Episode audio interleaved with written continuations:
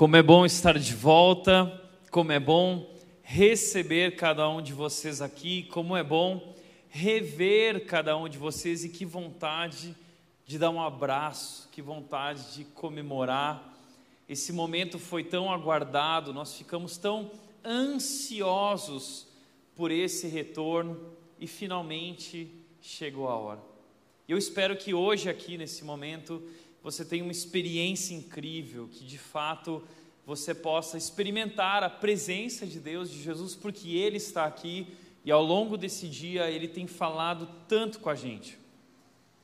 Nós ainda estamos vivendo um momento muito complicado, estamos no meio da pandemia ainda, não acabou, e por isso nós contamos com a sua compreensão e a sua colaboração com todos os protocolos que nós estamos seguindo de fato, nós temos esse cuidado porque nós queremos poder continuar tendo cultos e se Deus permitir, se Deus quiser, não vamos parar, ok? Essa tem sido a nossa oração. Mas eu tenho conversado hoje com algumas pessoas aqui ao longo do dia e algumas pessoas falaram o seguinte: Tiago, que loucura! Nós somos pegos de surpresa quase um ano e meio sem igreja. Que falta que isso faz. E que momento tão difícil, porque tantas pessoas se foram. Talvez você está aqui hoje, mas você perdeu alguém que você amava. Talvez alguém mais próximo, talvez um esposo, marido, Todos nós estamos sofrendo diante de tudo isso. A pandemia levou muita coisa. A pandemia está levando muita coisa. Agora, deixa eu te dizer uma coisa: a pandemia pode levar tudo menos a nossa fé. A pandemia não pode levar a nossa confiança em Deus. A pandemia não pode levar o nosso amor por Deus. A pandemia pode levar tudo, mas ela não pode levar a nossa fé. E a minha preocupação, o meu receio, é que esse tempo de afastamento, esse tempo de distanciamento, possa ter produzido esfriamento no seu coração. E se isso aconteceu na sua vida, não se sinta estranho, porque aconteceu na minha vida também. Eu também desanimei. Afinal de contas, esse momento para mim é tão importante. Há algo de especial aqui, nós sabemos o que é, Deus está aqui e como é bom louvar, agradecer, adorar e ser transformado por esse momento de Sua presença aqui e tudo que envolve a Sua palavra. Como é bom tudo isso. E como eu senti falta de tudo isso, e talvez você também sentiu. E a minha preocupação e a minha oração tem sido: Deus, não deixe a nossa chama se apagar. Deus, não deixe a nossa fé esfriar. Deus, não deixe o nosso amor ir embora. Nós estamos de volta.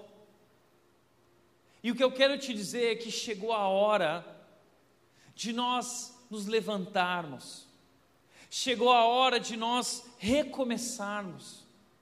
Chegou a hora de nós continuarmos o trabalho que Deus trabalhou, que Deus começou em nossas vidas e que Deus está fazendo através de nossas vidas. E é por isso que nós estamos começando uma nova série de mensagens chamada Renove. Porque se a pandemia te esfriou, se a pandemia apagou a chama no teu coração, e você se sente desanimado ou distante, esse é o momento de as coisas voltarem para o lugar. E através dessa série de mensagens, a minha oração tem sido que Deus desperte novamente a paixão em nosso coração, que Deus reacenda a chama da fé que Ele despertou em nosso coração, em nossa história. E essa é a nossa série renove seu amor, renove sua fé, renove sua força, renove o seu compromisso. É tempo de renovar, é tempo de recomeçar, é tempo de reconstruir. E hoje, para o primeiro capítulo, eu quero te convidar a abrir a tua Bíblia em Apocalipse capítulo 2. Abra sua Bíblia em Apocalipse capítulo 2. Se você não trouxe Bíblia, mas tem o celular aí, você pode abrir e ligar o seu celular. Apocalipse capítulo 2, versículos 1 a 7, nós vamos ler. Na versão NVT, a nova versão transformadora, e diz o seguinte: Mensagem à igreja em Éfeso.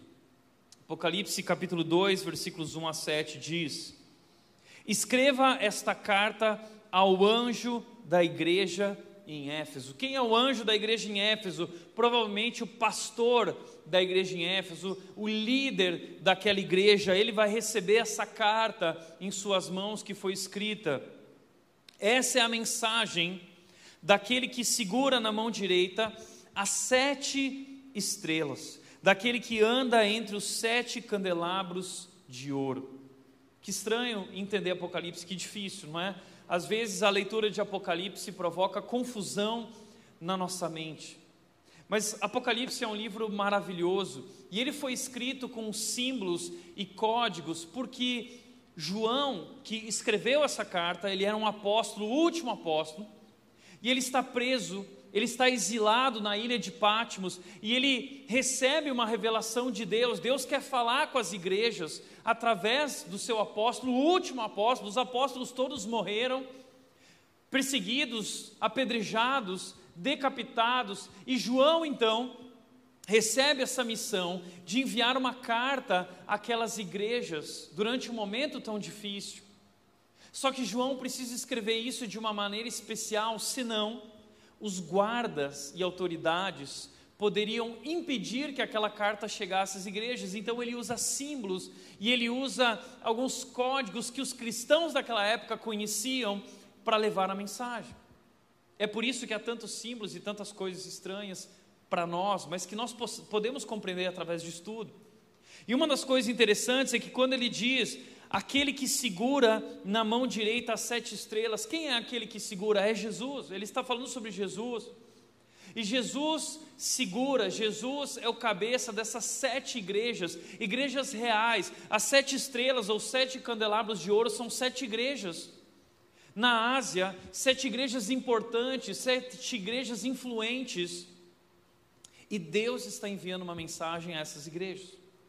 E o que o texto continua dizendo, versículo 2, a mensagem é: Sei de tudo que você faz, vi seu trabalho árduo e sua perseverança, e sei que não tolera os perversos. Examinou as pretensões dos que se dizem apóstolos, mas não são, e descobriu que são mentirosos. Sofreu por meu nome com paciência, sem desistir. Contudo, tenho contra você uma queixa você abandonou o amor que tinha no princípio. Veja até onde você caiu, versículo 5. Arrependa-se e volte a praticar as obras que no início praticava. Do contrário, virei até você e tirarei o seu candelabro do seu lugar entre as igrejas. Mas a isto em seu favor, você odeia as obras dos nicolaítas, como eu também odeio. Versículo 7. Quem tem ouvidos para ouvir, ouça o que o Espírito diz às igrejas. Ao vitorioso darei o fruto da árvore da vida que está no paraíso de Deus. Através desse texto e dessa mensagem, eu quero hoje falar sobre renovar o seu amor, renovar o nosso amor. Hoje, através dessa mensagem em Apocalipse, o meu desejo e a minha oração é que Deus reacenda a sua paixão por Jesus. Por isso eu quero te convidar a entender o que Jesus está dizendo àquelas igrejas através desse texto. E eu quero começar pelo final. O versículo 7 ele diz o seguinte: Quem tem ouvidos para ouvir, ouça. O que isso quer dizer? Quer dizer que é uma mensagem muito importante. E nós temos esse costume de ouvir o mundo é tão barulhento e às vezes estamos vendo a televisão, ouvindo rádio, ouvindo alguém, mas muitas vezes aquilo que nós ouvimos entra por um ouvido e sai pelo outro.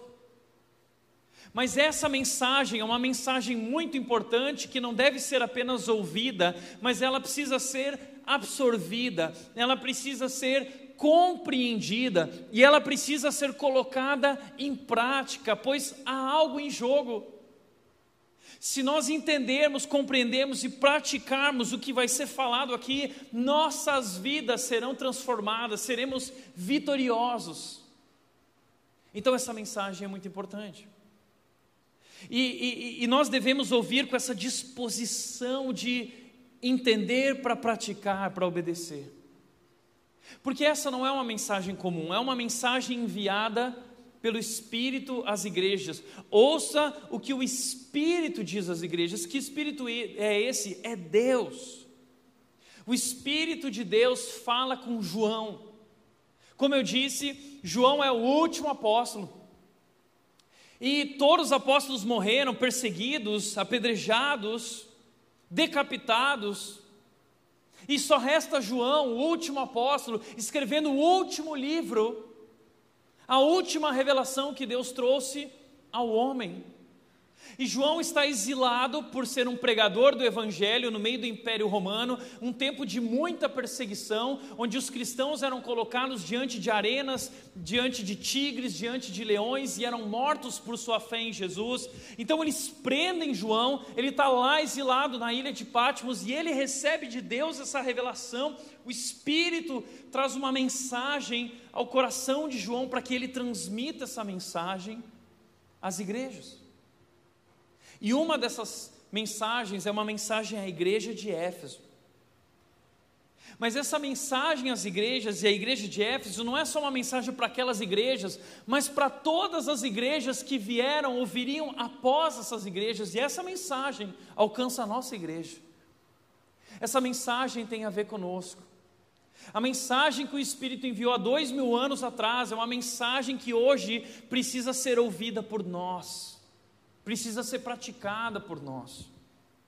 E o texto diz: Ao vitorioso darei o fruto da árvore da vida que está no paraíso de Deus. O que isso significa? Significa que o que está em jogo aqui é o nosso futuro. O que está em jogo aqui é a nossa vida eterna. A nossa salvação em Jesus depende do entendimento dessa mensagem. Uau! Que mensagem! E qual é a mensagem então? A mensagem é a seguinte: a primeira mensagem de Deus para essa igreja, ele quer dizer o seguinte: eu sei tudo sobre você. Deus diz para essa igreja, Apocalipse capítulo 2, versículo 2, ele diz: sei de tudo que você faz. E a primeira coisa que nós aprendemos aqui, essa igreja descobre, é: Deus sabe tudo sobre você. Deus sabe tudo sobre você.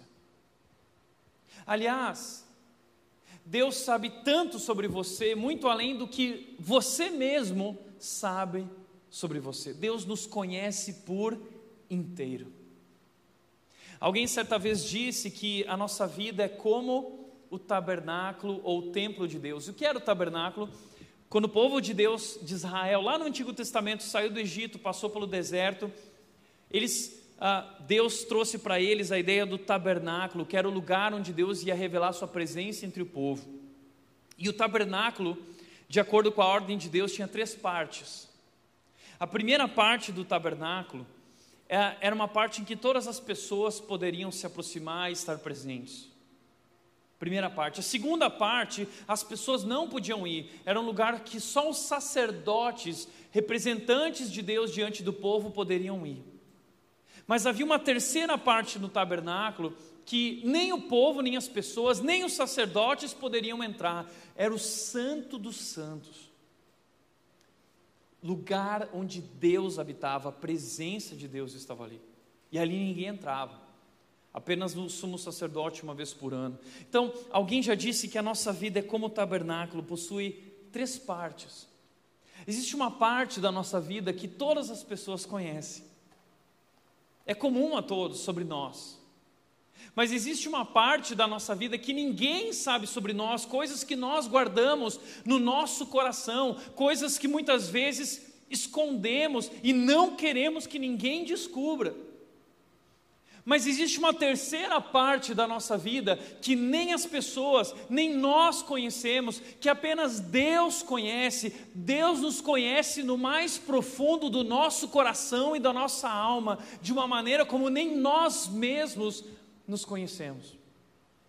Jeremias capítulo 17, versículo 10 diz o seguinte: Deus diz: Eu sou o Senhor que sondo o coração. É como se Deus tivesse uma sonda dentro do nosso coração, e Deus conhece cada pensamento da nossa vida, como o salmista disse no Salmo 139, a palavra ainda nem me veio à boca e o Senhor já conhece.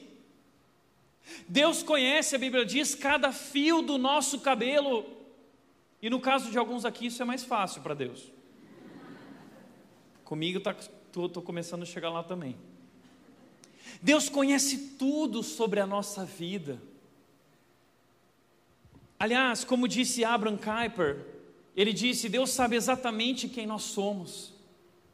Se você quer conhecer a si mesmo, conheça a Deus. Só Deus pode revelar quem você é. Entenda isso, só Deus pode revelar quem você é. Isso é tão importante porque nós estamos vivendo hoje um período, uma época que está na modinha os livros de autoajuda. Aliás, os livros de autoajuda hoje estão entre os best-sellers, os mais lidos, os mais vendidos. E por que isso? Porque existe dentro de nós esse anseio por descobrir quem nós realmente somos. Porque nos sentimos confusos, porque nos sentimos perdidos, queremos descobrir quem somos, queremos descobrir a nossa identidade, e aí os livros de autoajuda dizem o seguinte: olhe para dentro de si. Mas entenda uma coisa, não é olhando para dentro de si que nós vamos descobrir quem nós realmente somos, nós precisamos olhar para fora, nós precisamos olhar para o alto. O segredo não é autoajuda, o segredo é a ajuda do alto. Somente Deus pode revelar quem nós somos. O Deus Criador que nos criou, que criou cada detalhe da nossa vida, que colocou a sua imagem e semelhança em nós. Esse Deus nos conhece, e se nós queremos nos conhecer, nós precisamos conhecer esse Deus. E esse Deus pode ser conhecido porque esse Deus se revelou a nós através de um livro. E esse livro fala coisas boas a respeito de nós. Esse livro diz que nós somos criados por esse Deus, a sua imagem e semelhança. Uau! Mas esse livro também fala coisas ruins a respeito de nós. Esse livro fala coisas desagradáveis. Esse livro fala coisas politicamente incorretas a respeito de quem nós realmente somos, e esse livro, a palavra de Deus, diz, nos chama que somos pecadores, somos traidores. Nós desobedecemos o Deus Criador e a nossa desobediência trouxe consequências graves, trouxe morte, trouxe ruptura com Deus, trouxe separação, trouxe caos. O mundo não era assim, o mundo perfeito que Deus criou, em Gênesis 1 revela isso. Esse mundo foi distorcido, foi separado de Deus. E tudo que vemos hoje, todo o mal, a violência, a própria morte, é resultado, é consequência do nosso pecado. E é esse livro que nos ajuda a entender esse problema que existe dentro de nós. Já percebeu isso? Parece que tem alguma coisa errada com a gente. Se você for sincero sobre quem você realmente é, você vai perceber que há algo de errado dentro de nós. Existe uma luta dentro de nós. Paulo fala isso em Romanos capítulo 7, ele diz o seguinte: tem algo de errado comigo, porque aquilo que eu quero fazer eu não consigo fazer, e aquilo que eu não quero fazer eu acabo fazendo. Miserável homem que sou, quem vai me livrar disso? Eu, eu sou controlado por uma lei dentro de mim que ele chama de lei do pecado atuando em seus membros.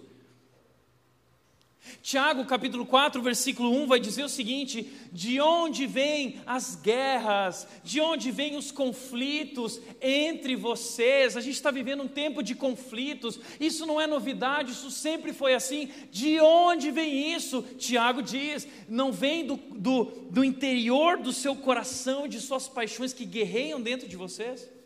Já percebeu que nós temos uma guerra dentro da gente, uma luta interior?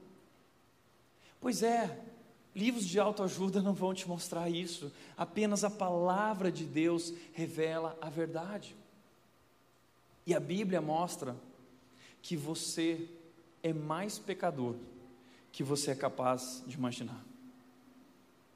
Mas a mesma Bíblia mostra que você é mais amado por Deus do que você jamais um dia poderá compreender. Deus sabe tudo sobre você. Deus conhece cada detalhe da sua vida, Deus conhece cada pecado em sua vida, e ainda assim, Deus ama você. Deus sabe tudo, e é isso que ele diz para essa igreja: eu sei tudo sobre vocês, eu conheço vocês. Em segundo lugar, ele diz o seguinte: e por conhecer vocês, eu tenho elogios para vocês. Deus tem elogios para essa igreja. Ele continua dizendo no versículo 2: Eu vejo o seu trabalho árduo.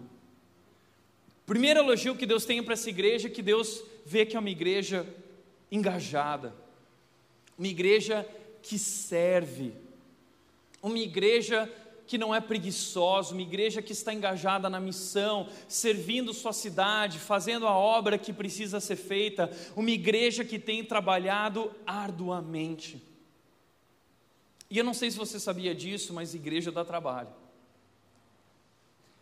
esse movimento aos domingos dá trabalho. Muitas pessoas vêm aqui, elogiam, dizem: Uau, que organização, que legal, que experiência, mas não imaginam quanto trabalho, quanto suor, quantas lágrimas são derramadas para que de fato nós possamos servir o nosso Deus com excelência.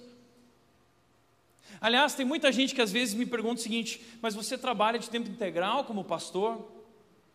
Como se ser pastor fosse não trabalhar, tipo, ah, vida boa, e tipo assim, mas Tiago, o que, que você fica fazendo durante o dia? Você fica orando, fica falando com Deus? Gente, igreja dá trabalho, cuidar de pessoas é muito trabalhoso. Igrejas saudáveis, igrejas que crescem, são igrejas que trabalham arduamente e essa é uma igreja, a igreja de Éfeso, é uma igreja que trabalha arduamente, está servindo a Cristo com excelência, excelência nos detalhes. Além do seu trabalho árduo, Deus vai elogiar eles por uma outra questão. O texto continua dizendo: Vejo o seu trabalho, sua perseverança, e sei que não tolera os perversos. Você examinou as pretensões dos que se dizem apóstolos, mas não são, e descobriu que são mentirosos. O segundo elogio de Deus para essa igreja é o seu zelo pela palavra. Eu destaquei aqui a palavra examinou, por quê? Porque eles perceberam que no meio da igreja começou, começaram a se infiltrar falsos mestres, gente vindo com novas ideias, ideias enganosas, e, e, e Deus chama essas pessoas de perversos. Deus chama essas pessoas de mentirosos. E a igreja de Éfeso foi uma igreja com zelo pela palavra, comprometida pela palavra, que quando ouviu essas ideias enganosas, examinou para ver se de fato tudo isso era verdadeiro, e quando perceberam que não era verdade, quando perceberam que eram falsas ideias, eles confrontaram, eles botaram para fora essa gente. Você entendeu isso? Que dentro de igreja, tem muita gente pregando coisas que não são verdades. E, e, tem muita gente que confia em qualquer pastor. E deixa eu te dizer uma coisa: nunca confie em qualquer pastor ou líder de igreja. Não confie. Sabe por quê? Porque a autoridade não está em homens, a igreja não está, a autoridade não está em uma instituição, a autoridade está na palavra de Deus. E se qualquer homem, qualquer pastor, qualquer líder não pregar de acordo com a palavra de Deus, a Bíblia chama isso de falso mestre, mentiroso, perverso, e hoje nós vemos muito isso por aí, e isso não é novidade, isso vem desde aquela época. A igreja de Éfeso lutou contra esses falsos mestres. Jesus disse lá em Lucas 21 que no último dia, no dia do juízo final, no momento de prestar contas a Deus, muitos desses pastores e líderes vão chegar e vão dizer o seguinte: Jesus, mas em teu nome expulsamos demônios, em teu nome é, fizemos milagres e realizamos maravilhas. E Jesus vai dizer o seguinte para eles: afastem-se de mim, vocês que praticam o mal. Então, fique atento. O nosso papel como cristãos é conhecer esse Deus através da Sua palavra, Ele se revelou a nós e existem por aí muitas falsas ideias a respeito desse Deus. Existe hoje pessoas querendo diluir o Evangelho, tem muita gente querendo pregar um Evangelho líquido, dizendo que o cristianismo precisa ser atualizado, dizendo que a Bíblia precisa ser atualizado. Fique atento, eles são eloquentes em seus discursos, a Bíblia diz mas eles combateram. Aliás, o versículo 6 diz o seguinte: Eu também tenho isso a seu favor. Vocês, você odeia as obras dos nicolaítas como eu também odeio. Quem eram os nicolaítas? Alguns estudiosos acreditam que os nicolaítas eram um grupo de pessoas que começou a pregar uma nova versão do cristianismo, um cristianismo atualizado. É um cristianismo é, é, é, é, é mais liberal, um evangelho mais liberal. É, é, é, eles queriam conciliar o melhor do mundo e o melhor da igreja, porque o discurso fica muito politicamente incorreto, falar de pecado não é legal e nem agrada ninguém, não enche igreja, né? Então a gente começa a pregar um evangelho, mas de boa, sem verdade, só amor. Depois, ah, estímulo à imoralidade. Aquilo que a Bíblia pregava contra, eles diziam: não tem problema, foco na experiência e no sentir. Tipo de gente que era conduzido pela emoção e não pela razão. Gente, esse é um problema sério na vida cristã e nas igrejas por aí. Quanta gente sendo guiada pela emoção e pelo coração e não pela razão. Entenda uma coisa: a fé não é a morte da razão. Pelo contrário, Hebreus 11, versículo 1 diz que a fé é a certeza. O que a palavra certeza ali é convicção, é compreensão. Então a fé é uma compreensão racional que me leva a uma experiência com Deus de obedecer mesmo sem ver. Então entenda isso. Não é errado viver uma experiência com Deus, não é errado sentir, mas a nossa experiência, ela vem da compreensão do Evangelho. Paulo diz em Efésios capítulo 3, versículo 18, ele diz que vocês possam compreender. E aí no versículo 19 ele diz para que vocês possam experimentar. Compreender o amor de Deus para poder experimentar o amor de Deus. Então a nossa fé é uma fé que compreende, a, a, a, razão abraça o coração, a razão envolve emoção. Como disse doutor Augusto Nicodemos, Jesus Cristo veio ao mundo não para tirar, Jesus Cristo veio ao mundo para tirar o seu pecado e não a sua inteligência. E tem gente que começou a parar de usar razão e começou a viver esse cristianismo emocional. Oh, eu quero sentir uma coisa mais mística. E está na moda esse misticismo. E o que tem desse evangelho diluído por aí que não é evangelho. E talvez você tem três pés atrás com a igreja, está cheio de receios com o evangelho. Só que na verdade, o que você ouviu sobre o evangelho não é a verdade sobre o evangelho mas são ideias enganosas de falsos mestres e é o que nós mais temos hoje. Continuamos assim como a igreja de Éfeso, examinando. pregando e combatendo e botando para fora aqueles que se opõem à verdade da palavra. E muita gente já foi colocada para fora da rede por se opor à palavra. E entenda isso. Nosso compromisso com, a, com nosso compromisso como igreja é com a palavra e não com pessoas. Nós amamos as pessoas, mas nós vivemos aquilo que Deus disse que nós devemos viver. E essa igreja fez isso. Uau, que igreja! Você entende isso? Uma igreja que assumiu um compromisso com a palavra de Deus, e por causa disso, essa igreja, diz a Bíblia, foi perseguida e eles perseveraram, porque esse confronto gerou perseguição. O versículo 3 diz: Sofreu por meu nome com paciência, sem desistir. Eles não abriram mão de sua fé, eles não abriram mão da palavra, eles não abriram mão da verdade e sofreram por causa disso e não desistiram, eles perseveraram. Uau, que igreja, não é? Que igreja! Trabalho árduo, engajados na missão, zelo e compromisso com a palavra e perseverança. Eu nunca conheci uma igreja tão espetacular, não é? Mas o texto não para aí. Deus diz o seguinte sobre eles: Eu tenho algo contra vocês. Ele diz: Contudo, apesar disso, tenho contra você uma queixa. Você abandonou o amor que tinha no princípio. Você abandonou o amor que tinha no princípio. Espera aí. Puxa Deus, essa igreja é tão espetacular, olha tudo que eles viveram. É, é só um detalhe. Será, será que Deus não está pegando pesado demais com a igreja de Éfeso? Puxa Deus, não existe igreja perfeita, nenhuma igreja do Novo Testamento foi, nós também não somos, não existem pessoas perfeitas nem igrejas perfeitas. Será que Deus não está pegando pesado demais?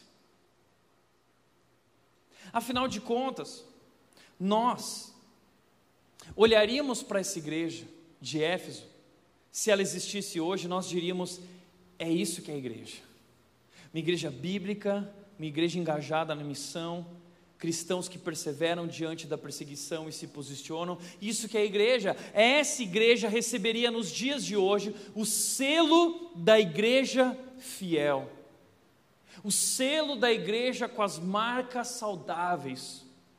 Isso que é a igreja. E nós colocaríamos essa igreja no pedestal, como referência para todas as outras igrejas.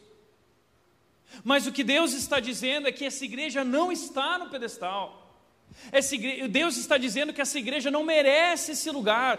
Pelo contrário, Ele diz o seguinte: se você não entender o que eu estou falando, se você não entender esse problema, eu vou vir e vou tirar o seu candelabro. O que significa tirar o candelabro? Você deixou de ser igreja. Se você não entender isso aqui, vocês deixaram de ser igreja, deixaram de ser meus representantes aqui na terra. Isso é muito grave.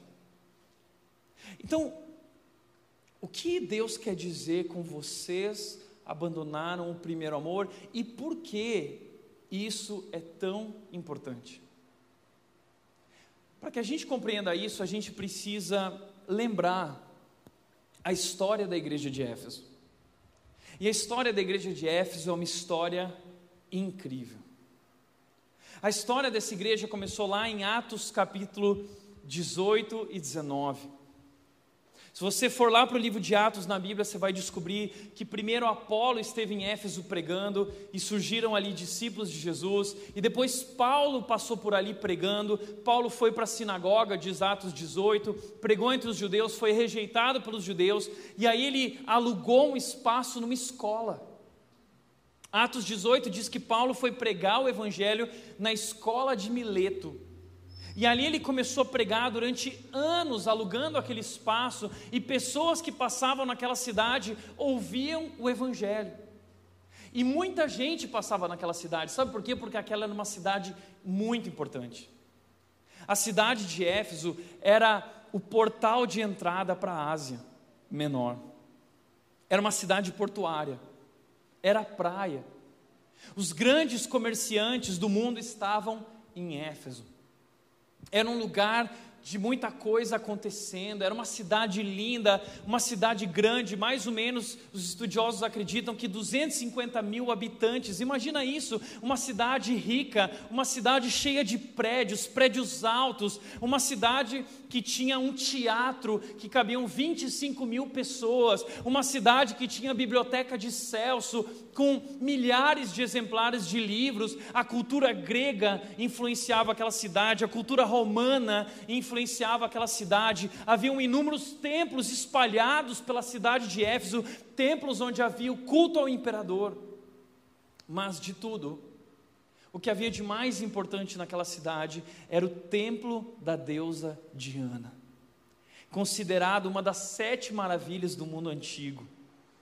Uma coisa grandiosa e quando as pessoas chegavam lá, elas ficavam maravilhadas com o templo da deusa Diana. E aí aquele pessoal que guiava os turistas falava: "Olha só, tem tanto de altura, tem tanto de comprimento, tem tanto de largura, tem tanto de profundidade, todo feito de mármore, feito de ouro. Era algo incrível e pessoas do mundo inteiro viajavam até Éfeso para conhecer aquela maravilha.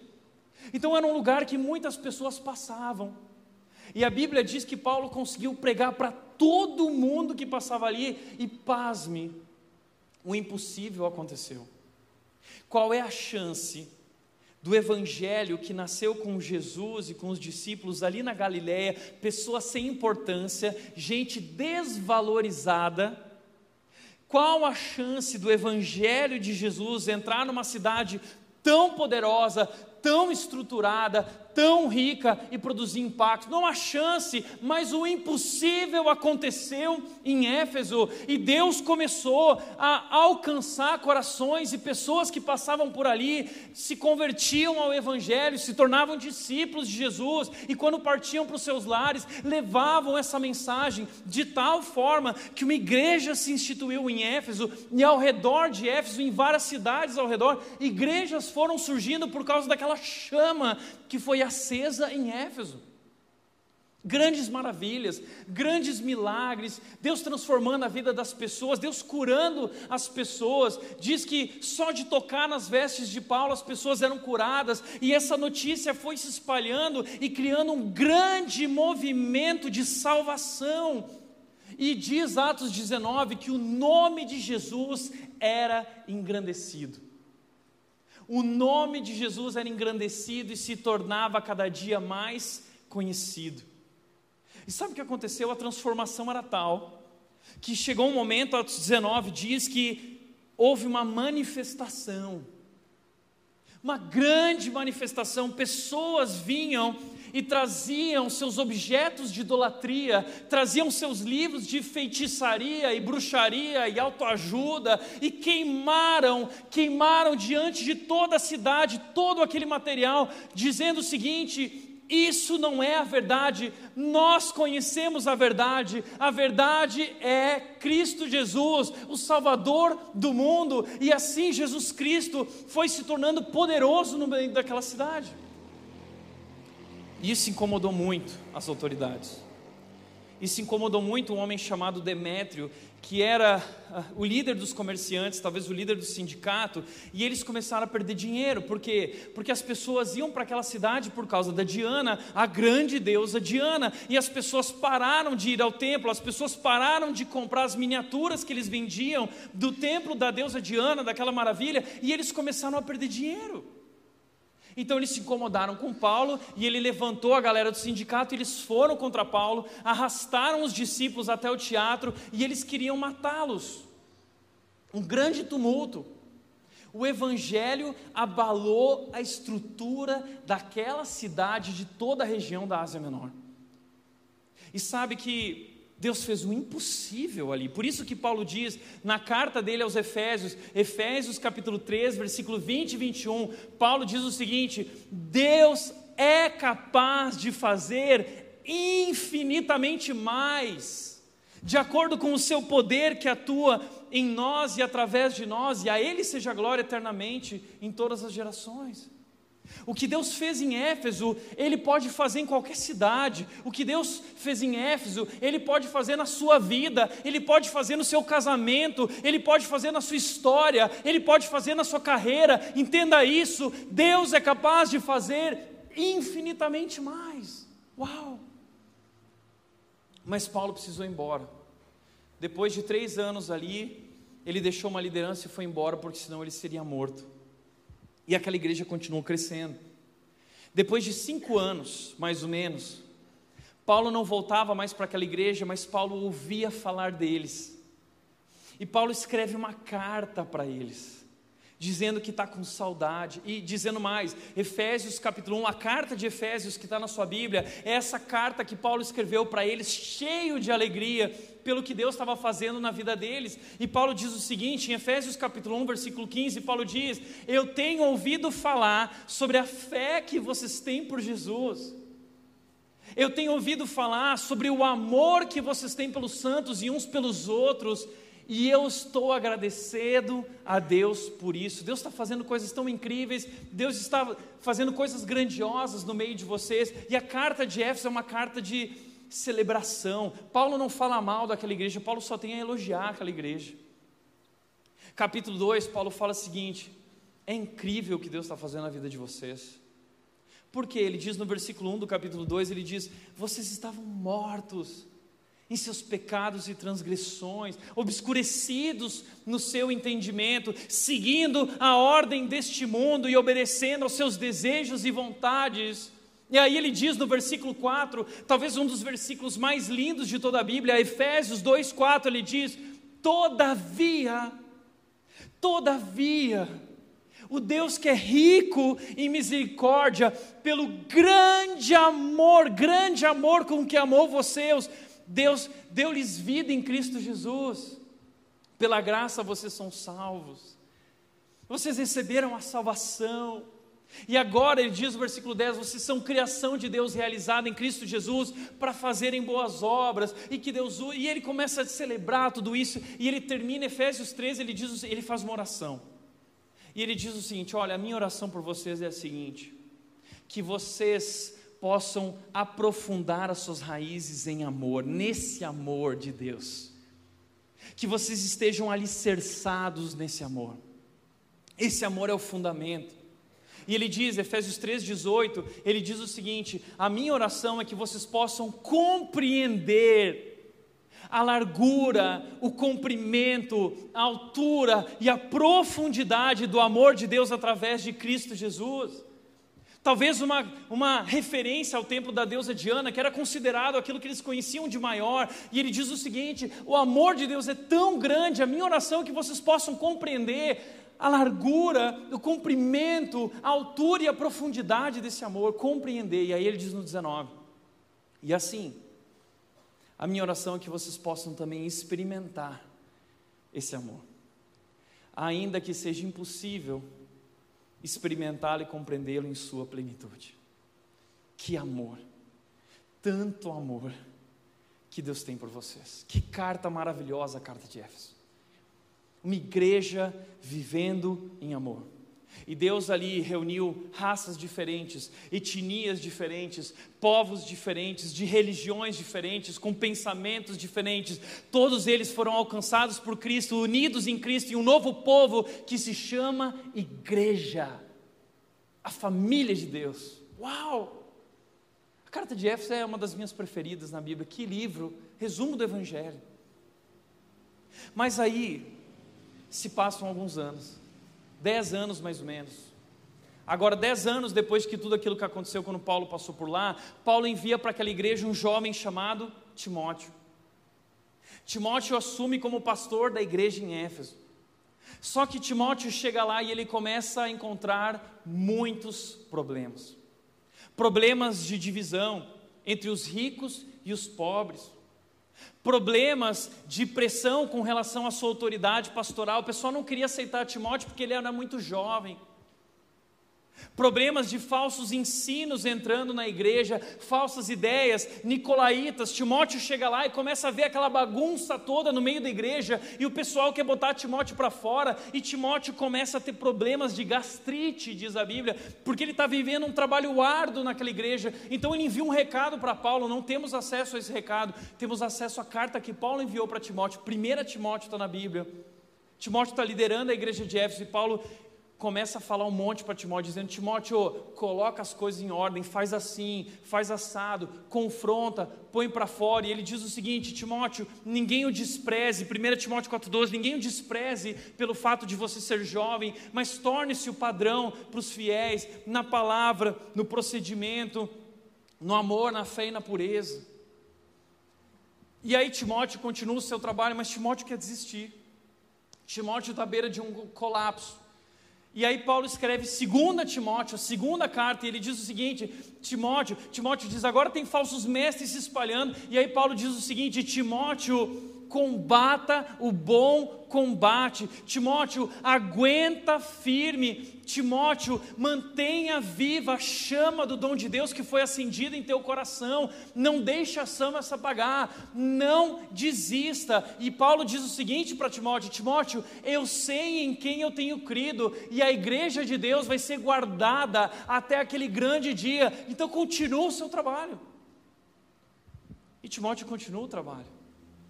E Timóteo e aquela igreja venceram os falsos mestres, os falsos ensinos, os nicolaítas, as coisas caminharam muito bem e, e, e, alguns anos se passaram, talvez 15, 20 anos se passaram. E aí João, apóstolo João, envia uma carta à igreja de Éfeso. E a carta que ele envia é a seguinte: olha, vocês trabalharam, vocês viveram grandes momentos, vocês se comprometeram com a palavra, vocês perseveraram. Mas ao longo desses 20 anos, uma coisa ficou para trás: o amor que vocês tinham no princípio, o amor por Cristo, aquela paixão, aquela profunda afeição por Jesus que levou a vocês a viver grandes coisas como igreja. Vocês perderam aquele amor que vocês tinham uns pelos outros. E por que isso é tão importante? Ao ponto de Jesus enviar uma mensagem dizendo que vai tirar o candelabro, que eles vão deixar de ser igreja se não voltarem a esse amor. Por que isso é tão importante? Sabe por que isso é tão importante? Porque, como disse Sproul, um teólogo, ele disse: a vida cristã sem amor é um exercício de futilidade. A vida cristã é um exercício de futilidade se não houver amor. O amor é a essência da vida cristã, e se você perdeu o amor, você perdeu tudo. Porque nós estamos alicerçados no amor de Deus. E o problema é que quando nós perdemos o amor, tudo que nós fazemos perde o sentido. Foi isso que Paulo disse em 1 Coríntios 13, ele disse o seguinte: Ainda que eu fale a língua dos homens ou dos anjos, se eu não tiver amor, eu serei como o sino que ressoa, como o símbolo que retine. Ainda que eu tenha o dom de profecia, ainda que eu conheça todos os mistérios, ainda que eu tenha todo o conhecimento e tenha uma fé capaz de mover as montanhas, se eu não tiver amor, eu nada serei ainda que eu dê tudo que eu tenho aos pobres e ofereça o meu corpo para ser queimado, se eu não tiver amor, eu não serei nada, nada. Sabe o que significa?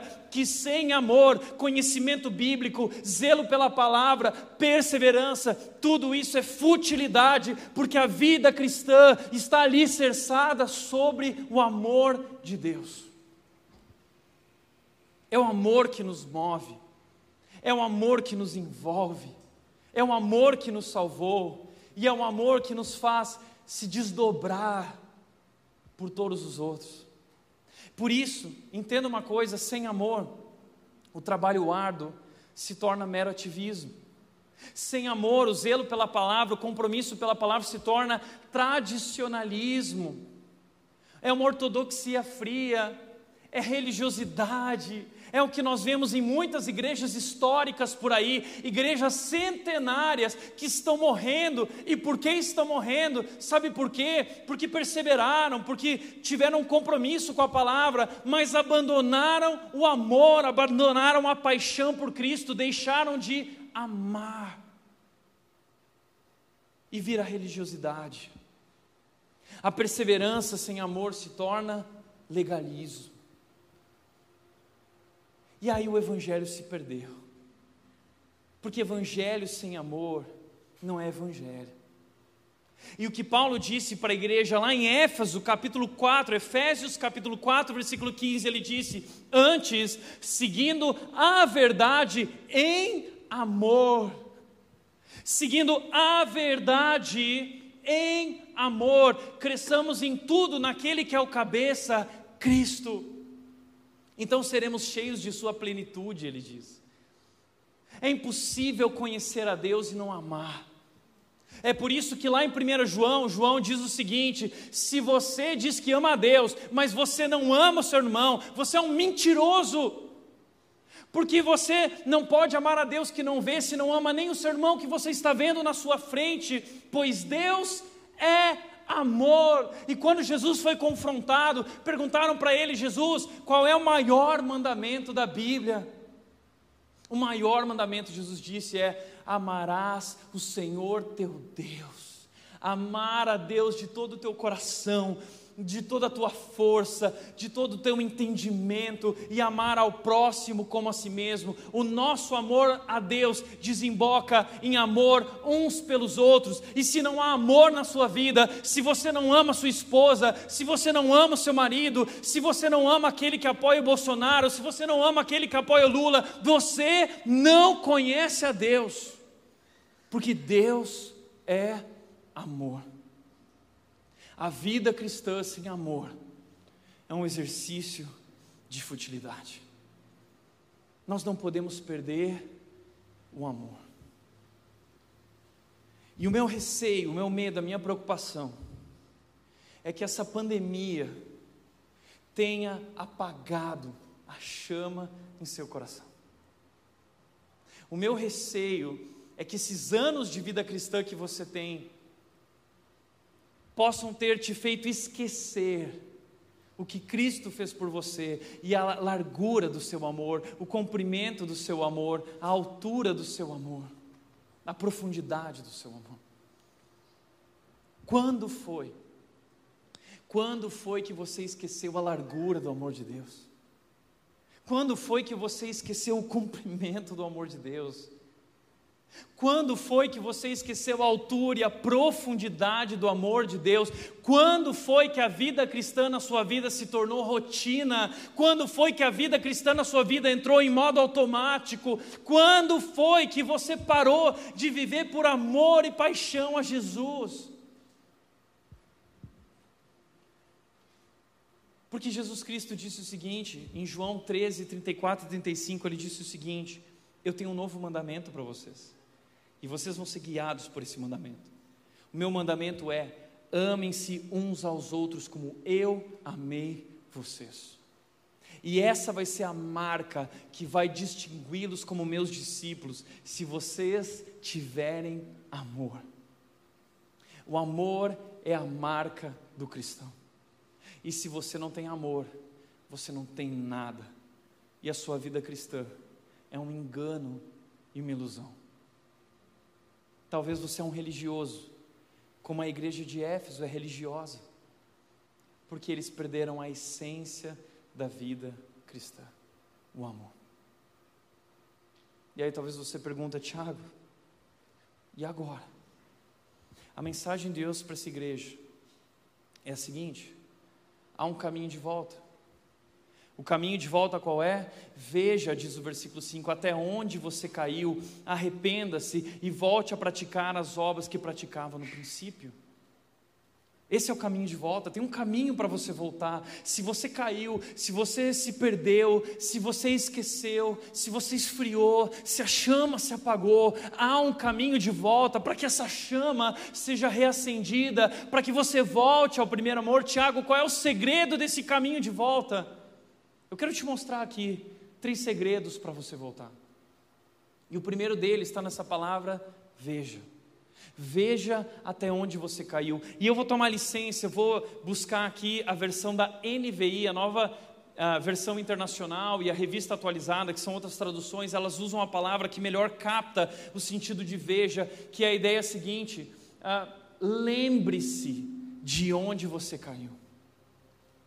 Lembrar, a primeira coisa que nós precisamos fazer é lembrar lembrar onde nós estávamos, lembrar o que nós estávamos vivendo, lembrar o que Deus fez em nossas vidas, olhar para a cruz, olhar para Jesus, olhar para o seu amor, lembrar o preço que foi pago, lembrar de Isaías 53 que diz que ele foi esmagado por causa do nosso pecado, lembrar o que ele diz em Efésios, nós estávamos mortos em nossos pecados, obscurecidos em nosso entendimento, todavia Todavia, o Deus que é rico em misericórdia nos amou com grande amor.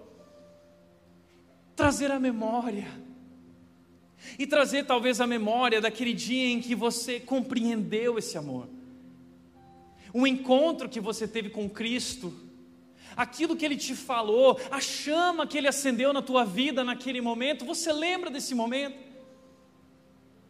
Eu lembro. Eu lembro que quando eu tinha 14 anos, nasci em um lar cristão, mas foi com 14 anos, sozinho na minha casa, sentado ao piano, que eu tive um encontro com Jesus e onde Ele acendeu a chama no meu coração. E eu lembro que eu estava sentado tocando piano e eu senti algo naquele lugar que eu não sou capaz de explicar. E eu senti como que a mão de Jesus sobre meu ombro, atrás de mim, e dizendo no meu ouvido, no meu coração: Tiago, eu te amo. E eu tenho um grande plano para a sua vida. E eu lembro que eu nunca tinha experimentado isso, mas eu podia perceber todos os meus pecados e eu caí de joelhos enquanto eu sentia o peso dos meus pecados, eu fui liberto, como que uma leveza foi tomada dentro de mim, como se eu estivesse sendo salvo e transformado naquele momento, a presença de Deus entrando na minha vida, e naquele dia eu consagrei a minha vida a Jesus para ser pastor, para construir essa igreja. Essa foi o plano, essa foi a missão. Eu não podia compreender naquela época. Eu não compreendia nem o que estava acontecendo comigo, porque era algo inexplicável. Mas foi naquele dia que eu escrevi uma poesia, 1997. Eu tinha 14 anos de idade. E eu não conseguia descrever o que estava acontecendo dentro de mim, era uma loucura. E eu decidi escrever o que eu estava sentindo para guardar para o resto da minha vida. E eu escrevi o seguinte, naquele dia, 1997, 14 anos. Sinto algo neste lugar, algo que não posso explicar, só posso senti-lo em meu coração brotar. Tudo começou quando Sua voz me falou que eu devia ao mundo ir falar da obra que Deus realizou, amando como Ele me amou, carregando minha cruz como Ele carregou.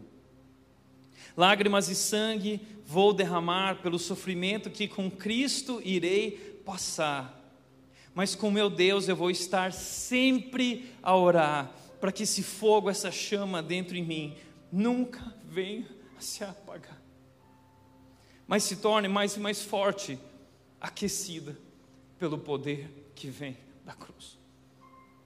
Meus pais voltaram de viagem e eu falei para eles: eu consagrei minha vida a Cristo. E um dia eu vou partir para servi-lo, eu não sei onde, mas eu quero que vocês orem por mim. Meu pai e minha igreja começaram a me preparar para isso. E eu lembro que eu acordava todas as manhãs desde aquele dia. Minha vida mudou da água para o vinho, do dia para a noite. Jesus Cristo entrou na minha vida. Eu lembro que todos os dias, cinco e meia da manhã, eu estava de joelhos dobrados na sala da minha casa, orando até as seis e meia da manhã, durante toda a minha adolescência, buscando a presença de Deus. Eu lembro que eu saía com o coração em chamas, e eu ligava o meu Discman, ia para a escola caminhando, e eu ia ouvindo Lagoinha, Ana Paula Valadão, olha o que é primeiro amor. E, e, eu chegava na escola e o que eu mais queria, eu ficava orando, Deus me dá uma oportunidade para falar do teu nome, eu quero falar de Jesus para os meus amigos. E sempre que eu tinha um tempo, eu ia para a igreja sozinho, eu sentava no piano e ficava lá adorando a Deus, cantando grande ao Senhor, cantando Ele exaltado, adorando, adorando, adorando. E uma das coisas que eu lembro, e eu não contei nos outros cultos isso, eu lembro que enquanto eu tocava piano, os bêbados começaram a sentar na escada da igreja. E eles ficavam chorando.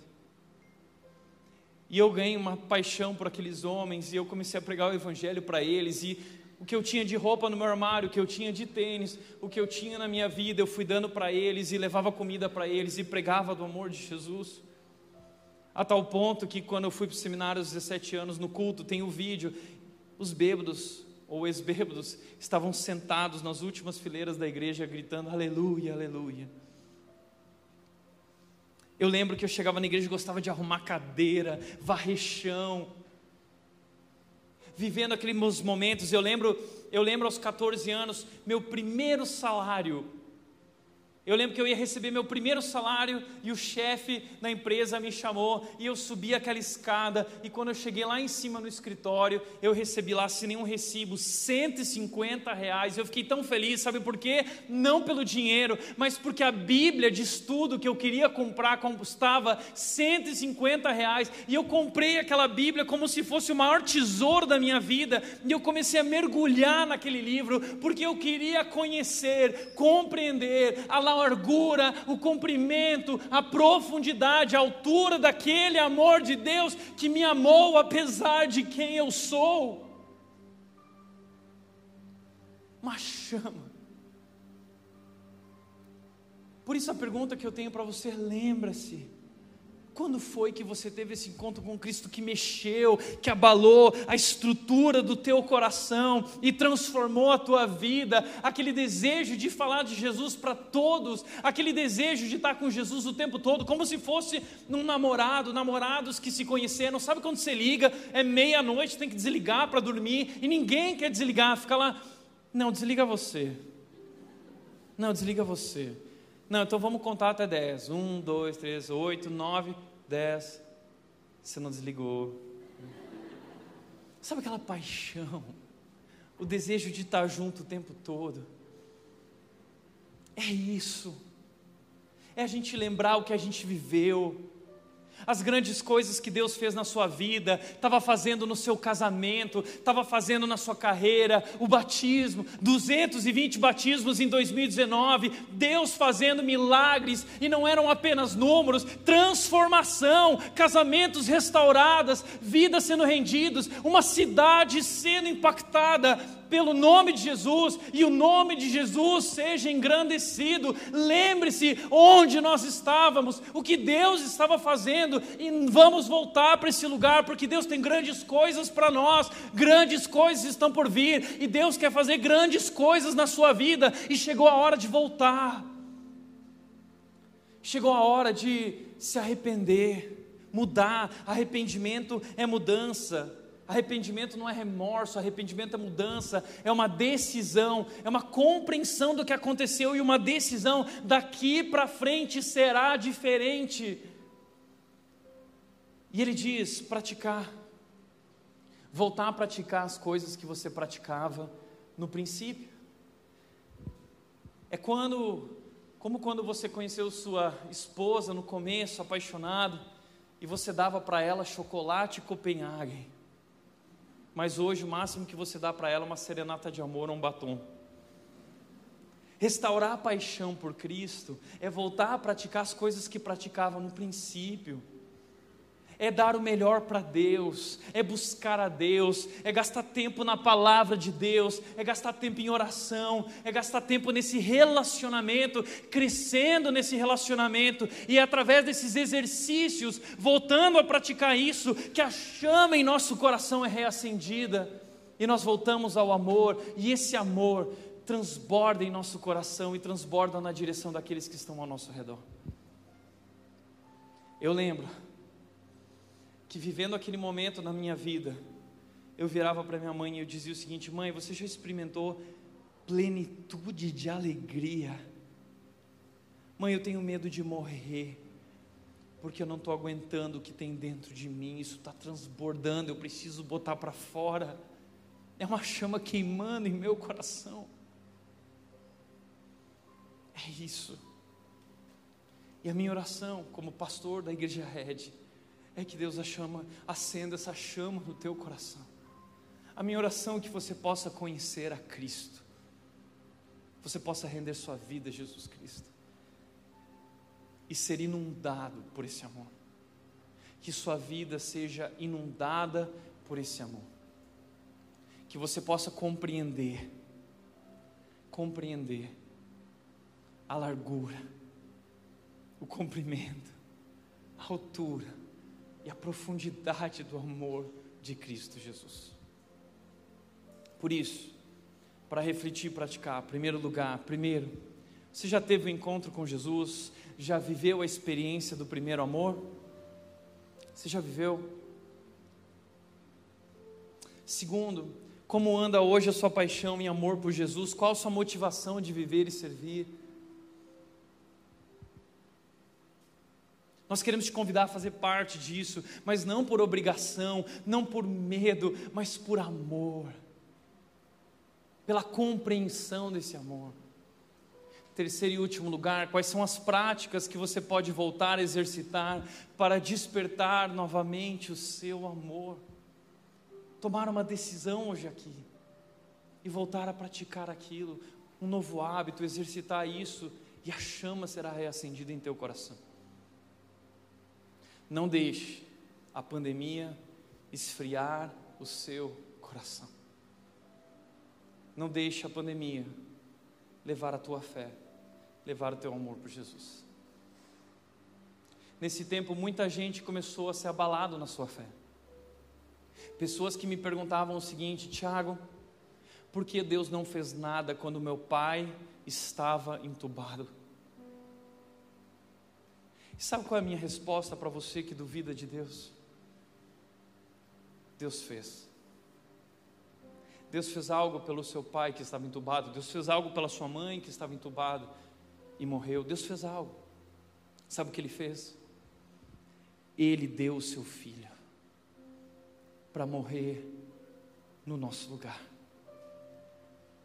Levar o pecado, o nosso pecado sobre si e vencer a morte, para que através daquilo que ele fez, a morte não seja a última palavra, e a morte não pode vencer mais ninguém, a morte não pode vencer aqueles que estão em Cristo Jesus, já não há mais condenação para aqueles que estão em Cristo Jesus, ele venceu o aguilhão da morte, e ele disse: Paulo diz: Onde está, ó morte, a tua vitória? A morte não é capaz mais de nos vencer, porque ele fez algo na cruz por mim e por você, ele nos amou, apesar do nosso pecado, ele fez, Ele venceu a morte. E nós não precisamos temer Covid, nós não precisamos temer nada, porque Ele venceu a morte. E Ele diz: Eu amo você. João 3,16, eu li para Mel algumas semanas atrás, na barriga da Nath, diz o seguinte: Porque Deus amou ao mundo de tal maneira, de tal maneira, de tal maneira,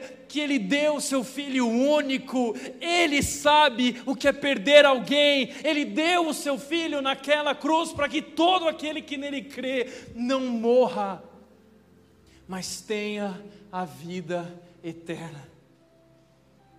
E Paulo diz: nada, nada pode nos separar do amor de Deus que está em Cristo Jesus. E Paulo repete, Romanos 8:38, ele diz: "Eu estou convencido, eu estou convencido de que nem morte, nem covid, nem vida, nem anjos ou poderes, nem o que existe agora, nem o que virá no futuro, nem altura, nem profundidade, nada jamais em toda a criação poderá nos separar do amor de Deus que está em Cristo Jesus, o nosso Senhor." Uau! Esse amor nos cobre por todos os lados, o seu amor está sobre nós, nos garantindo a vida eterna. E nesse meio tempo de Covid eu tenho pensado muito na vida eterna, no céu. E é o que eu quero encerrar com essa imagem com você. Eu fico imaginando o dia que eu vou chegar lá no céu. Eu estou louco para ver Jesus e abraçar Jesus. Eu fico imaginando que eu vou chegar lá no céu. A Bíblia diz, Apocalipse diz que a porta é gigante, os muros são gigantes, e ele traz ah, medidas que humanos não conseguiam compreender de tal grandeza que era. E eu vou chegar diante daquela porta do céu, pequenininho. E um anjo vai estar na porta, e o anjo vai abrir o livro da vida e vai dizer: qual é seu nome? E eu vou dizer, ele vai dizer, Tiago, eu já sei, eu estava brincando com você, nós, nós sabemos. Né? E aí ele vai começar a procurar lá, vamos ver Tiago, Tiago, tem muitos Tiagos, como o Tiago disse, né? tem muitos Tiagos. Tiago Matos. Hum. Eu fico imaginando que ele vai abrir minha página e essa página vai desenrolar todos os meus pecados. Porque lembra, ele sabe tudo sobre mim tudo sobre mim. E quando eu começar a ficar preocupado, eu fico imaginando que ele vai olhar e vai dizer: opa, Tiago, tem um carimbo aqui, um carimbo de sangue, escrito Tetelestai. Está pago, está consumado, perdoado. Tiago Mates é um filho de Deus. E eu fico imaginando o anjo abrindo aquela porta e dizendo: Tiago, vai ao encontro de Jesus, ele está sentado no trono, e eu acho que eu vou sair correndo. E eu quero abraçar Jesus e dizer: Obrigado, obrigado. Eu acredito que em Suas mãos ainda teremos as marcas, a prova do Seu amor para conosco. Que Deus, que nós nunca esqueçamos a profundidade a largura, o comprimento, a altura do seu amor. Amém? Feche teus olhos.